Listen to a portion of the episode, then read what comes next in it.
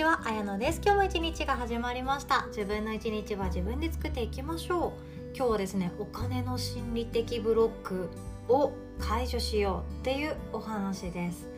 お金の心理的ブロック、まあ、お金っていうワードを聞いただけでちょっとあの身を構えてしまう方も日本の方々ってやっぱり多いそうで私も昔そうだったのでよくわかるんですよね。お金の心理的ブロックっていうものっていうものが当たり前に備わっている方もいればそれがあるから落ち着いて今毎日遅れてるんですっていう方も中にはいらっしゃいますただですねもったいないこともあったりお金のその何ていうか変な魔法ですね 魔法をかけられてしまっていてお金は汚いんだとかお金の話を人前でするなとかお金をもう持ちすぎてる人はろくな人がいないとかいろんなことを言ってる人もいるわけなんですよね。でもそんな中で私たちってお金は毎日使えます。で小さくても私みたいにちっちゃくてもですねビジネスっていうものをチャレンジしている方であればお金と向き合うっていうのは必須要項になっていくんですよね。そう夢とビジネスとお金っていうのは切り離して考えてはいけないものなんですよね。でお金のメンタルブロックっていうものは親からもう大体伝染していきます。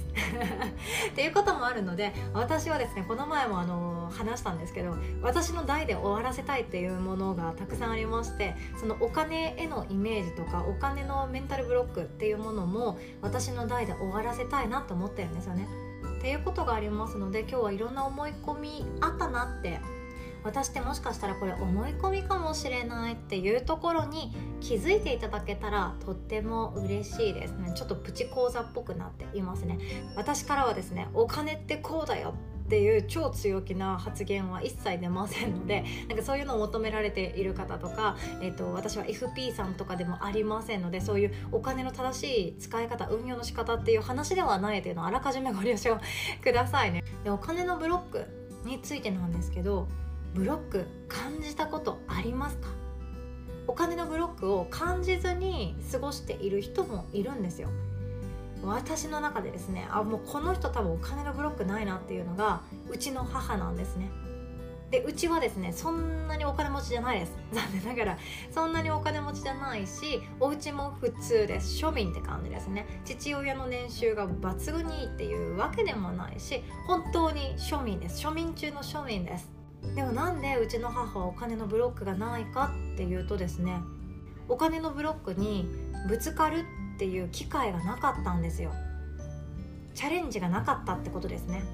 なので自分でお金を使って何かを生み出そうとか誰かの喜ぶ顔見たさにビジネスを作ってそれでお金を調達してでそれを資金繰りしながら運用していくっていうこともやったことがないですし働くってなってももうほとんどの時間をパートタイムっていう働き方でやっているのでまあこのくらいの時間帯で働いてこのくらいの内容でこれくらいのお給料もらえたらラッキーだよね。ってずっと思って生きてきた人なのでお金のブロックっていうものに多分そもそも出会ってないんだろうなって思ったんですよね。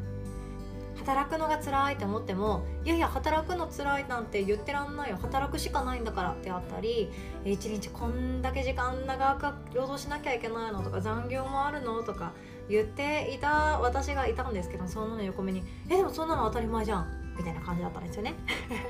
で人間関係でうまくいかないなとかもうあの先輩がめっちゃ怖くってとかもうほんと辛いんだよねストレスなんだよねって私が愚痴ろう思うなら人間関係の悩みなんて仕事に持ち込んじゃいけないよ。そんなの我慢して当たり前なんだから働くしかないんだよっていう感じだったんですよね。えマジかって今更ながら思うんですけどうちの母は全然悪いわけじゃなくてそれが天然なんですよね。だから一日こうやって長い時間働くのも当たり前だし私がちっちゃい頃なんてうちの父は確かの海外に仕事行ってたりとかあとはもう朝5時から出て、えー、と翌日の2時3時に帰ってくるみたいな働き方してたことがあるんですけどうちの母的にはまあこう仕事ってそういうもんだよねって割り切っていたのかななんて思うんですよね。でもそこでですよそうやってそれが当たり前だって思って生きてきたお家で育った私はですねそれが当たり前だっていう魔法にかけられた状態で社会に飛び出したんですね。働くってこんなに大変なのかみたいな。一日これだけ働いてえでも待ってお給料ってえ手取りこれみたいな感じなんですよね。で残業がつかなかった日サービス残業が多かった月なんてなんだかもうちょっと悔しいなって思ったり。もしましたしね。まあボーナスが出た月はちょっとなんか私やっててよかったなとかまたボーナスを目当てに頑張ろうとか思ったりもできたわけなんですけどもこれでいいのかなっていう不安とかもあったんですよね。でもこの時の私その社会人成り立ての私はそれしか選択肢がなかったのでこれしかないんだなって思ってたんですよね。もう本当に勉強しなかったんですよ。全然勉強しなかったし自分の中では大学生の間にいろんな大人がいる飲みの場に行ったりとか一人でホームステイ行ったり海外に旅行行ったりってしてきた方なのでまだ社会に対する体制とか 免疫とかある方なんじゃないかなって思ってたんですけど全然うまくいかなかったんですよね。もう本当今でも覚えています。私は未熟だったなって思います。でそこでですね私の中でお金っていうもののブロックの存在にじわじわ気づき始めるんですね。お金ってこれだけ働いたらもらえるもの。これだけ働いたらもらえるもの。自分の1時間はだいたいこのくらいのお金だからまあ時間を延ばすしかない。って思いながら考えながら歩いてる横目に、まあ、20代とか30代でも会社乗り回しながらなんだか多分あの人労働してないよねっていう見た目の人がいるわけなんですよね。まあ、何やってるか知らないですよ 呼び止めて「何してるんですか?」って街頭インタビューしたことないので聞いたこともないので私の妄想ですけどいや多分同じような働き方してないんだろうなっていうことにじわじわ気づき始めるんですよね。でそこで私の中であの時のあの本だって思い返したのが金持ち父さん貧乏父さんだったんですよ。すっかり忘れてました。中学生の時に1回読んで衝撃を受けてそこからなんかモヤモヤするな。でもまあ私には関係ないなって思いながら生きてきたんですけどそこでびっくりするわけなんですよね。お金との関わり方って自分が選んだ結果なんだっていうことに気づき始めるんですよね。じゃあ私がもしお金持ちになろうとかお金を得て自由になろうとするのであれば働く時間を増やすか働く仕事の数を増やすしかないんだろうなって思ってたんですけどいや待てよ違うぞって気づき始めるんですよ。でそこから勉強してあこういうこともあるんだねこういうこともあるんだねっていう風になっていってやっと主婦になってから私は小さく小さく起業ができたわけなんですよね。めっちゃ時間かかってます。ただこのですね何かをしようとかこのままじゃいけないって思ってる人ほどお金のブロックって出会うと思うんですよ。うちの母みたいに「いや今週も飲み屋さんに3回ぐらい行けたらラッキーだよね」お金なんかそんな心配してないよ。だってうちそんなに貧乏でもないし金持ちでもないけど十分楽しいじゃんって思っている人私の母はそうなんです。羨ましいと思うんですよね。逆に羨ましいって 思うんですよ。でうちの母は SNS もやってないし周りと比べるっていうことやらないんですよね。私を比べるっていうことはやるんですよ。まるちゃんはもう子供3人4人産んでんのにあんたはみたいなことで周りと比べるはするんですけど自分を誰かと比べないんですよ。そこがうちの母の強みだなというふうに最近一周回って尊敬しています。ただ私はこれじゃまずいって自分の人生を築き始めてお金のブロックに再三出会ってきたんですね。毎日頑張るのが当たり前で心とか感情とかさておきとにかく働くのが正義。働くからこそお金がもらえるであったり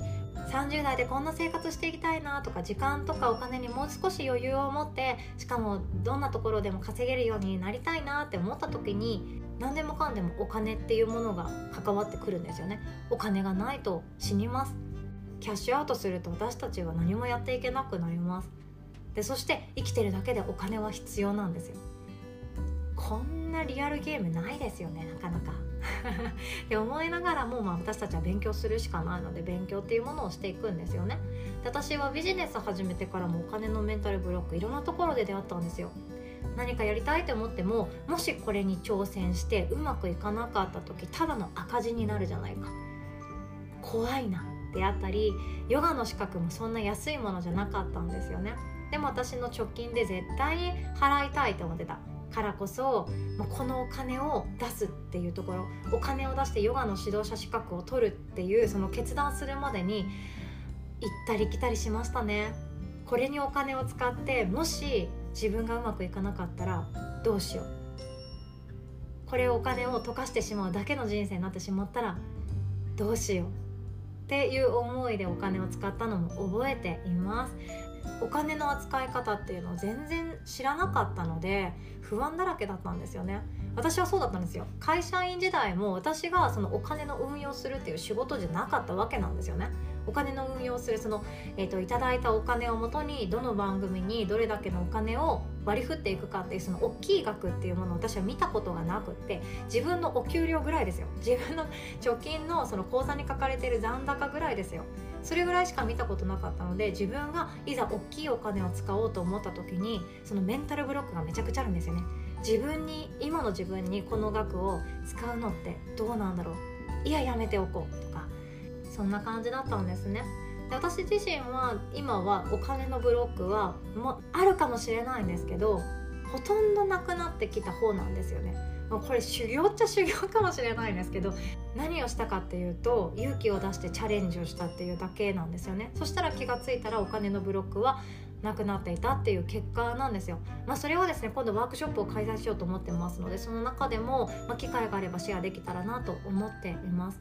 お金のブロックってほんと怖くって例えば今って副業推進されてるじゃないですか。自分で何かした方がいいなって思ってる方って多いと思いますし私も前まで専業主婦だったんですけど専業主婦だけれどもなんかお小遣い自分でちょっと稼げたらいいよねみたいな。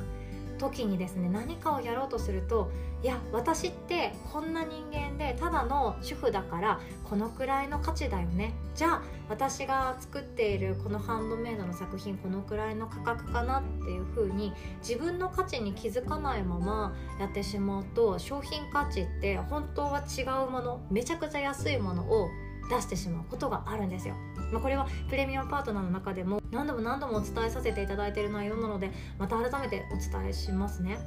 こんな具合にお金っていうものそしてお金ってこういうものだよねお金って今の私に対しての価値っていうのはこのくらいだからこれだよねっていう風に自分で安売りしてしまう危険性があって自分で安売りしてしまうとどんどんどんどん自分の生きづらさって自分で作り出してしまういたちごっこみたいな生活になってしまうんですね。もしお金のメンタルブロックが強く感じてるなとか何かしたいけれども労働しかしたことないからお金のことって本当にわからないであったりもう特に多いのが多分老後とかもそうですよね。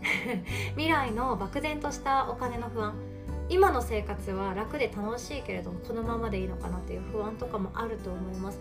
こういう悩みをですね一つ一つクリアにしていこうかなって思いまして今回ですねお金のメンタルブロックを解除する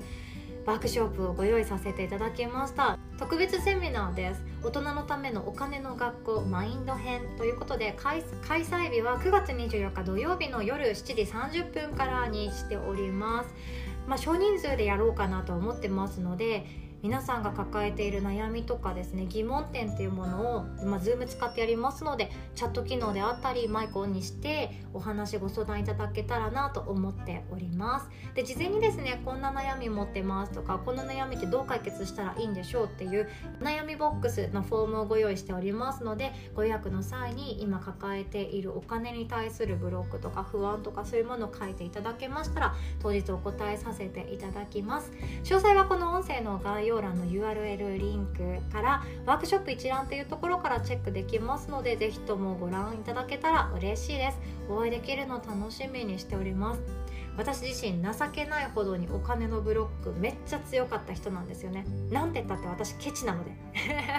ケチでもうこの前もですねちょっと残念な話していいですか？全然関係ないですけど今大阪の堺に住んでいてもうお祭りの街なんですよね。でこの前の週末もお祭り尽くしでいろんなところでめちゃくちゃ大きいおみこしがいろんな神社にあってわしょいわしょいわしょいじゃないんですけどね。なんかやっていて屋台がいっぱい出てたんですよね。最近の屋台ってすごいですね。なんか原宿プッシュポップみたいなお店からえこれ絶対普通に買った方が安いじゃんっていう商品をくじ引きで当てるっていうのがあって私はですねあれ本当にちっちゃい頃からなんですけれどもお祭りの屋台にそこまでのめり込めなかった残念な人間なんですよね。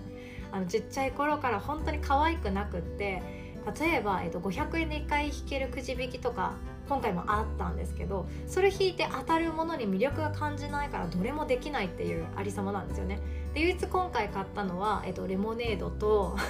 娘がやりたいって言った射的と、まあ、娘がやりたいって言ったなんかカラーボールすくいみたいなそんな可愛いやつだけでなんかくじ引きとかあとはもう任天堂スイッチが当たるみたいなやつとか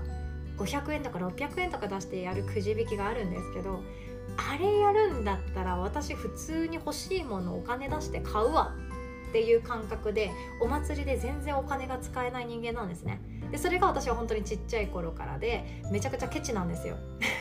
お年玉ももらったらもうこれに使うくらいだったらこれ貯めといて来月こっちで使った方がいいよね。であったり自分の母親のお金の使い方を見て外でお酒飲むのと家でお酒飲むのと価格が全然違うじゃないですか。でもうちの母親とか父親は外で飲むお酒はやっぱうまいんだよって言いながらいや絶対これ家にあるやつと一緒じゃん焼酎でしょみたいな感じで思うんですけどやっぱり外に行って何杯もおかわりして「いやーよかったよね」って言ってる姿を見てえでもさ家帰って飲んだらさあるやつ飲んだらさお金払わなくて済むのよみたいなそんな全然可愛くない娘だったわけなんですよ。なのでちっちゃい頃私はドケチっていうものがあってお金使いたくないとかお金っていうものに対してシビアだったんですよね。だからこそ社会に出てからも超ケチだったんですよ。でも超ケチで生きてそれで幸せかって言ったらまたそれは話が違っていて今思うのが誰かと分かち合えるお金があるっていうのは喜びだよねっていうところに変わってきたんですよね。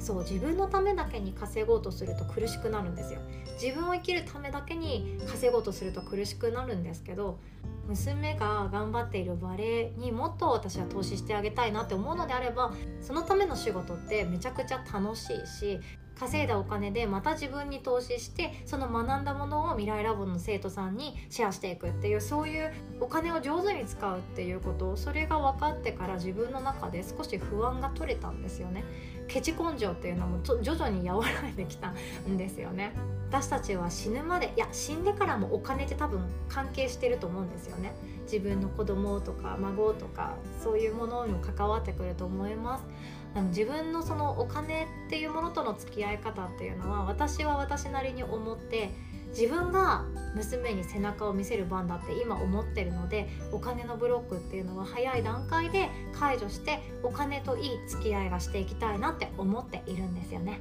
こんな私ですのでお手柔らかにお越しください。では最後までお聴きくださりいつも本当にありがとうございます。お互い素敵な一日を作っていきましょう。おしまい。